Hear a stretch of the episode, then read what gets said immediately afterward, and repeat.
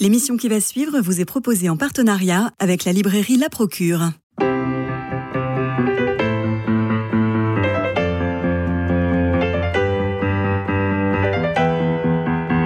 Culture Club, une émission produite par Radio Notre-Dame et diffusée également par RCF. Christophe Maury.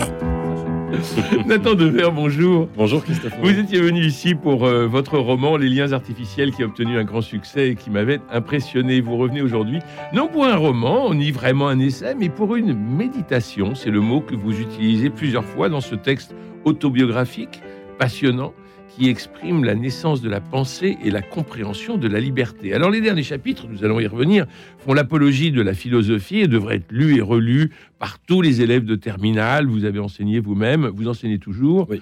Voilà, donc c'est vraiment à lire et à méditer, mais c'est aussi pour tous les hommes et les femmes de bonne volonté qui veulent comprendre la philo au-delà des ouvrages d'itinéraire spirituel et de bien-être. Alors c'est un itinéraire, le vôtre, c'est un livre de maturité, presque des mémoires, et vous êtes bien jeune pour cet exercice. Pourquoi l'écrire aujourd'hui?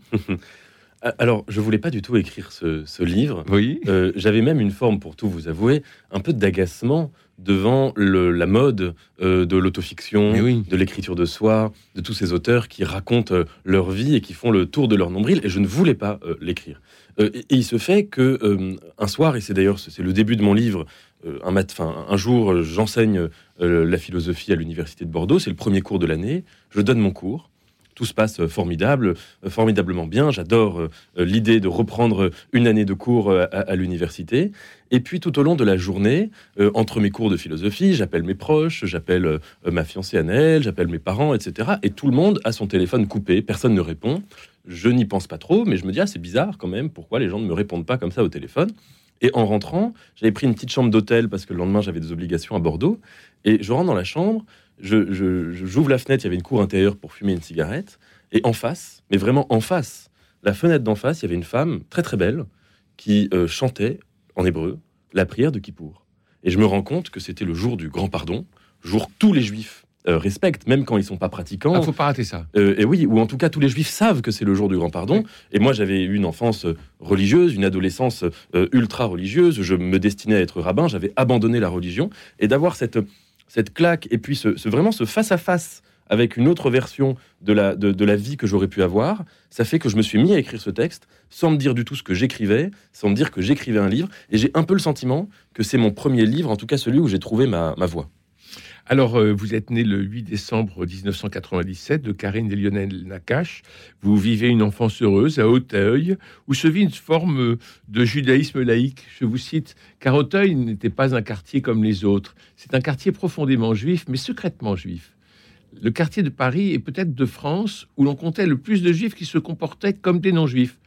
À la différence de Passy et Neuilly, où les juifs affirmaient davantage leur culture, du 19e siècle, où ils étaient plus pratiquants, et du, euh, du 19e arrondissement, pardon, où ils étaient plus pratiquants, et du Marais, où ils habitaient depuis des siècles, Auteuil était un quartier de juifs de Kippour, c'est-à-dire de juifs sans kippa, de juifs sans accent, de juifs sans hébreu, de juifs sans Torah, de juifs sans judaïsme, bref, de juifs qui n'étaient jamais juifs. Auteuil, la Jérusalem des juifs assimilés. Et alors, vous avez des pages sur Auteuil qui sont formidables. Et euh, sur, euh, sur cette vie, euh, je reviens encore. enfin, vous aimez cette laïcité au départ.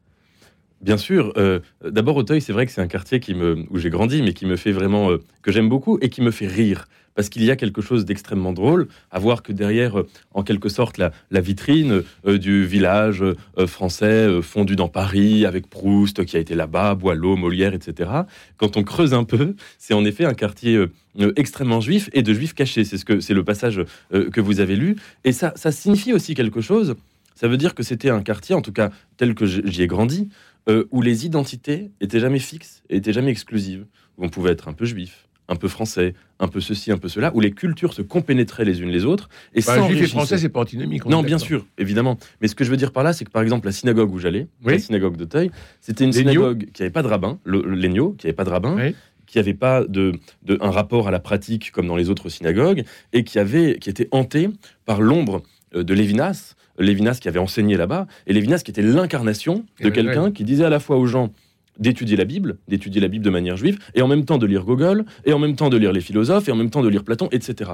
Comme s'il y avait une sorte de, parenthèse dans l'histoire des nations où toutes les, toutes les cultures, toutes les identités s'ajoutaient, se superposaient, se formaient une sorte de grand millefeuille. Et c'est ça que j'ai aimé dans le milieu euh, où j'ai grandi. Alors à Auteuil, la synagogue n'est pas une synagogue comme les autres, installée à Légnaux, l'école normale israélite orientale. Je vous cite, Légnaux, comme toujours chez les Juifs, était une troupe de la Commedia dell'arte, une micro-société de personnages qui répétaient sans cesse la même pièce tout en l'improvisant.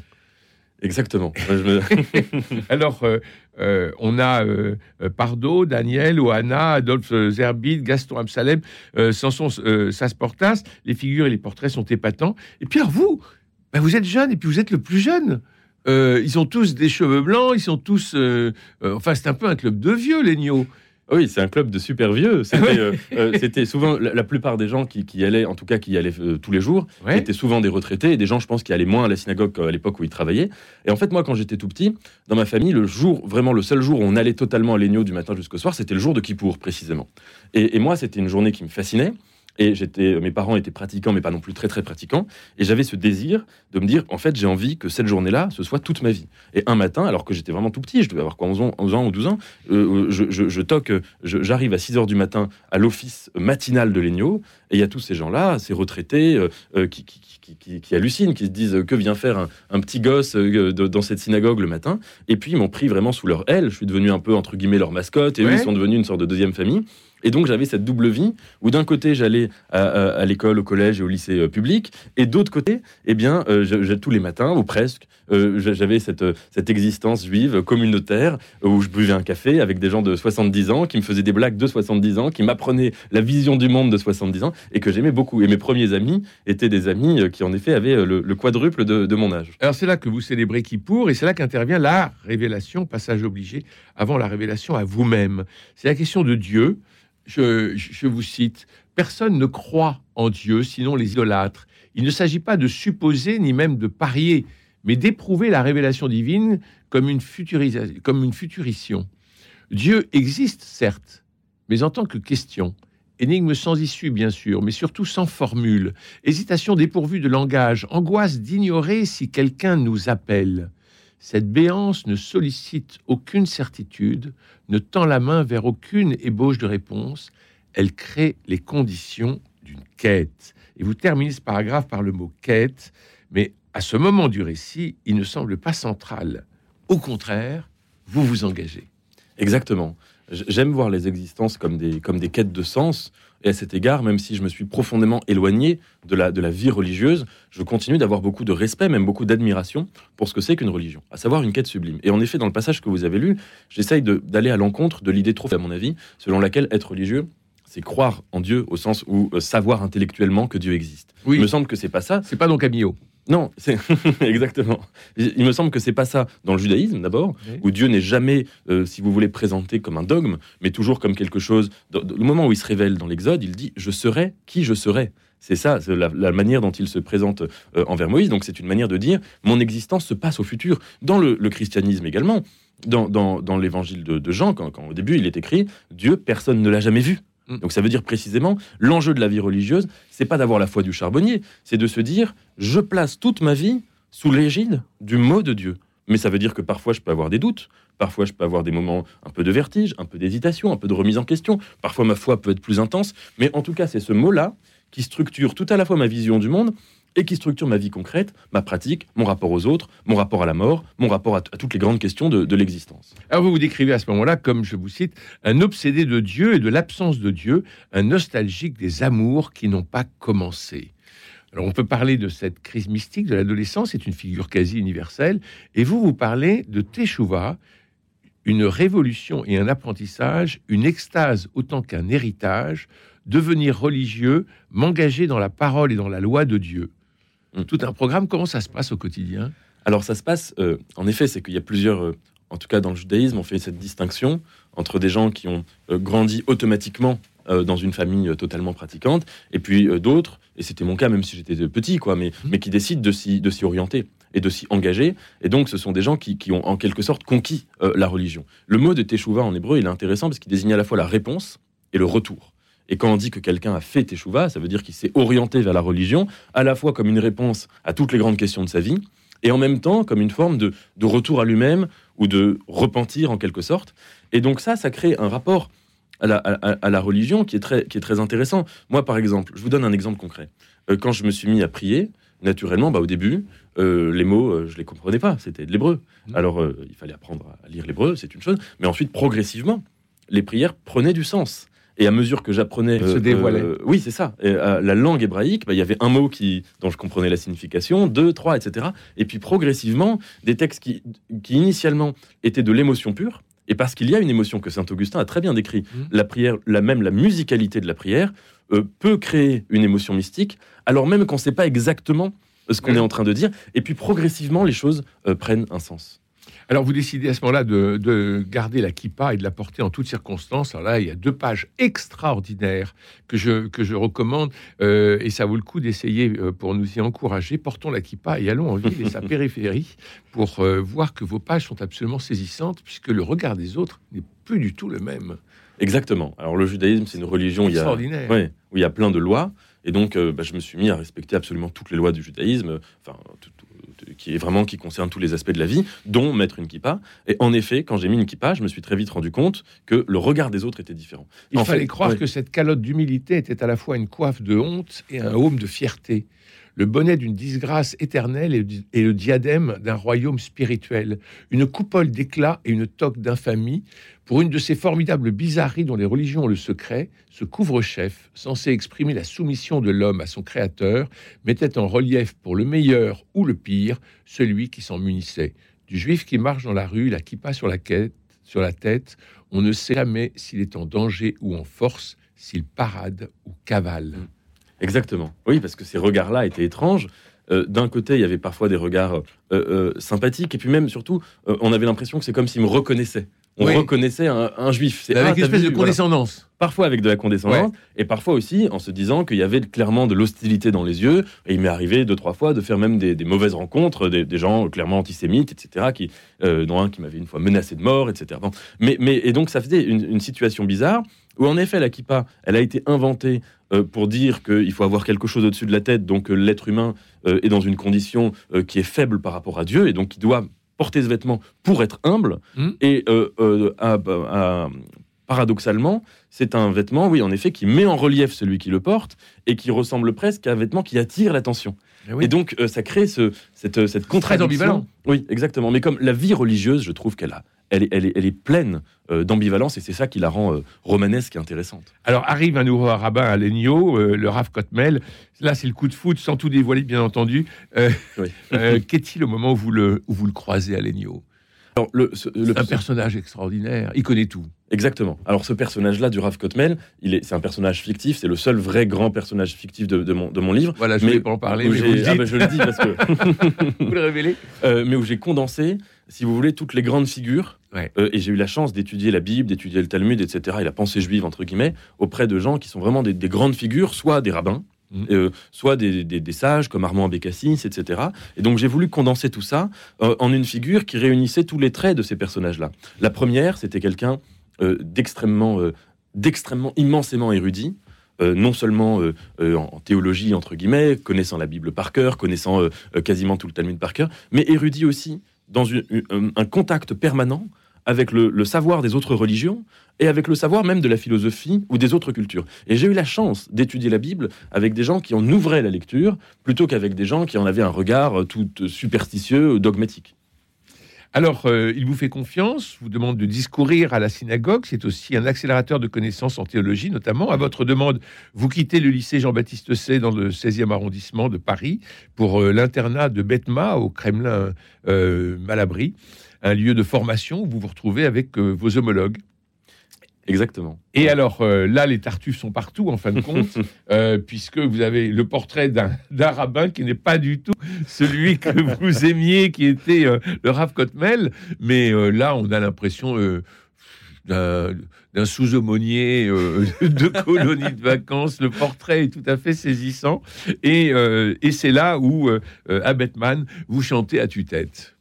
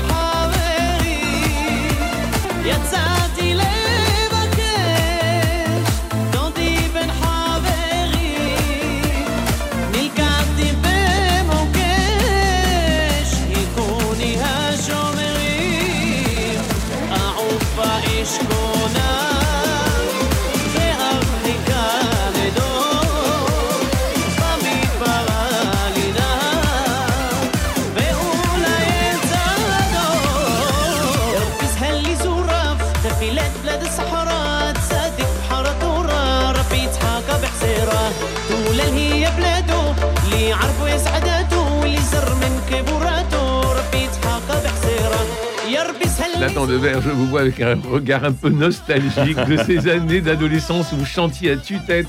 Ah bah oui, vous m'avez cueilli là avec ce... Je pensais pas que vous alliez diffuser cette, euh, cette musique. Et c'est drôle parce que les gens qui, qui- découvrent Radio Catholique et qui tombent sur cette, euh, sur cette chanson, ça doit être une, une surprise. Mais en effet, oui, c'était exactement ce lycée juif. Euh, c'était voilà, vous avez fait ressusciter des, des, des moments, c'est très, c'est très étrange. C'était un lycée, pour le meilleur et pour le pire, où la religion était le lieu de l'entre-soi. Et donc ça avait ce côté formidable d'être essentiellement des juifs marocains et d'être dans une sorte de cocon euh, du judaïsme marocain. On avait l'impression qu'on était directement à Meknès, euh, en, en bordure de, de- de Ouais. Paris, avec des chansons euh, euh, qui avaient traversé les décennies et les siècles depuis, depuis le, le Maroc. Et en même temps, pour le pire, avec le côté, dès qu'on est dans l'entre-soi religieux, eh bien la religion perd de son intensité, perd de son exigence. Et ça, en effet, je le voyais dans les cours de religion. Alors justement, euh, un week-end vient le chemin de Damas, votre révélation. C'est une nuit, précisément. Vous parcourez la bibliothèque de vos parents et vous ouvrez un ouvrage de Saint-Exupéry, Vol de nuit. Vol de nuit a déclenché le coup de foudre pour la littérature et pour l'ecclésiaste. Euh, le passage de euh, Coëlée euh, qui jette la foudre sur votre foi. Comment ça se passe? Alors, il y, a- il y a eu plusieurs. euh, D'abord, c'est vrai que la, découverte de la littérature, euh, le hasard a fait que c'était par euh, Saint-Exupéry. Enfin, quand je dis découverte, j'avais Vous déjà- avez des pages sur Saint-Exupéry extraordinaires, sur Ah bah oui. vraiment l'aviateur dans son, dans son avion et la façon de, de voler et de, de prendre de la hauteur et, et de la distance. Ça, vraiment, je, je, je recommande à tous les auditeurs de se précipiter sur ces pages. Ah bah Saint-Exupéry, c'est c'est dommage parce qu'il est souvent associé au, au Petit Prince, qui est un livre d'ailleurs très sous-évalué. Moi, je trouve que c'est quand même un, un grand livre. Mais euh, bon, le hasard a fait que c'est le premier auteur que j'ai lu vraiment avec intensité et par plaisir, Terre des Hommes. C'est un livre extraordinaire qui est le récit de ses, de ses premières expériences d'aviation. Il était pilote à une époque où, quand on décollait, on savait pas si on allait atterrir, Non. où on découvrait le monde, où il n'y avait pas de boussole, où il n'y avait pas de Google Earth, etc. Et c'est vrai qu'en le lisant, ma passion de la littérature était comme une passion de prendre l'air, une passion de décoller, une passion d'essayer de transcender la réalité dans ce qu'elle peut avoir parfois de médiocre et d'insupportable. Et l'Ecclésiaste, c'est autre chose, c'est que dans la, dans la, donc le rabbin avec qui j'étudiais m'avait demandé, euh, enfin le rabbin, bon, m'avait demandé de, de donner un cours euh, sur l'Ecclésiaste. Et, un cours religieux, donc l'Ecclésiaste, c'est un texte de la Bible, mais c'est un texte très étrange, parce que c'est un texte qui ne vous met- livre pas un message très religieux. Un texte qui dit vanité des vanités, tout n'est que vanité. C'est un texte qui dit j'ai considéré la tendance des hommes à vouloir être les préférés de Dieu, et j'ai vu qu'en eux-mêmes ils n'étaient rien d'autre que des animaux. Donc c'est un texte qui sous-entend que la passion de Dieu, l'idée même de Dieu, c'est uniquement un désir de donner un sens à une vie qui n'en a pas. C'est un texte qui est très très violent envers la religion. Et plus je préparais mon cours, et plus je me disais ce texte, en tout cas pour moi, tel que je le lis, il fait exploser la Bible. Et il fait exploser en moi mon désir d'avoir une vie religieuse. Et alors là, c'est le grand hymne à la liberté. Aurais-je respecté la loi juive pour guider mes actions? La réponse crevait les yeux, non. Non à cette illusion de tenir pour absolue une religion dont j'aurais pu, si le démon de la naissance en avait décidé autrement, ignorer jusqu'au non. Non à ce conditionnement résultant du hasard. Non à ce confort d'espérer que la vérité me fût livrée au berceau, sous mes yeux, depuis la tendre enfance. Non à cette facilité de tenir mon identité pour le centre du monde. Il me fallait me retourner contre ce que j'avais pris pour le fondement de mon être, me défusionner de mon moi. Et alors là, on est vraiment dans le chemin de Damas. hein. Exactement. Et on est à la moitié du bouquin, Ouais. euh, pratiquement à la moitié du bouquin. Et alors, il y a ce, ce refus. Enfin, non, c'est pas un refus. C'est une acceptation d'autre chose en disant non. Exactement, c'est exactement ça. C'est d'abord, non, d'abord, je pense qu'il y a une, une forme de refus. Oui. Ça veut dire un refus qui me prenait, par exemple, quand je- j'étudiais le- avec des, des rabbins euh, le, le- le judaïsme, eh ben, ils, ils nous donnaient une certaine vision des choses, une vision religieuse, et je me disais, mais si ce type-là était né musulman, si ce type-là était né catholique, s'il était né marxiste, il aurait défendu avec autant d'acharnement, avec autant de démonstrations logiques, etc., des dogmes absolument contraires. Avec la même euh, énergie, il aurait démontré que Dieu n'existe pas que c'est l'opium du peuple, que euh, le Messie euh, c'est le Christ, que Mahomet est le prophète, etc., etc. Et cette relativité, finalement, de se dire personne n'a choisi de naître. Moi, j'ai pas choisi de naître dans une famille juive avec une foi juive. personne ne choisit de naître tel ou tel. Et, ben, et pour autant, notre naissance détermine toute notre pensée, toute notre vision du monde, toute notre manière d'agir. Et c'est ce refus-là, et donc cette acceptation d'une quête ouverte, d'une quête sans dogme, d'une quête sans certitude, qui a fait que j'ai- vraiment voulu défusionner de la religion, de mon identité, entre guillemets, imposée, et euh, pour une vie euh, philosophique. Et là, vous avez cette question incroyable d'autorité. Je vous cite Comment épouser une religion au nom du magnétisme qu'elle exerçait sur moi? C'est ça. Une Ouais. question terrible. Ouais.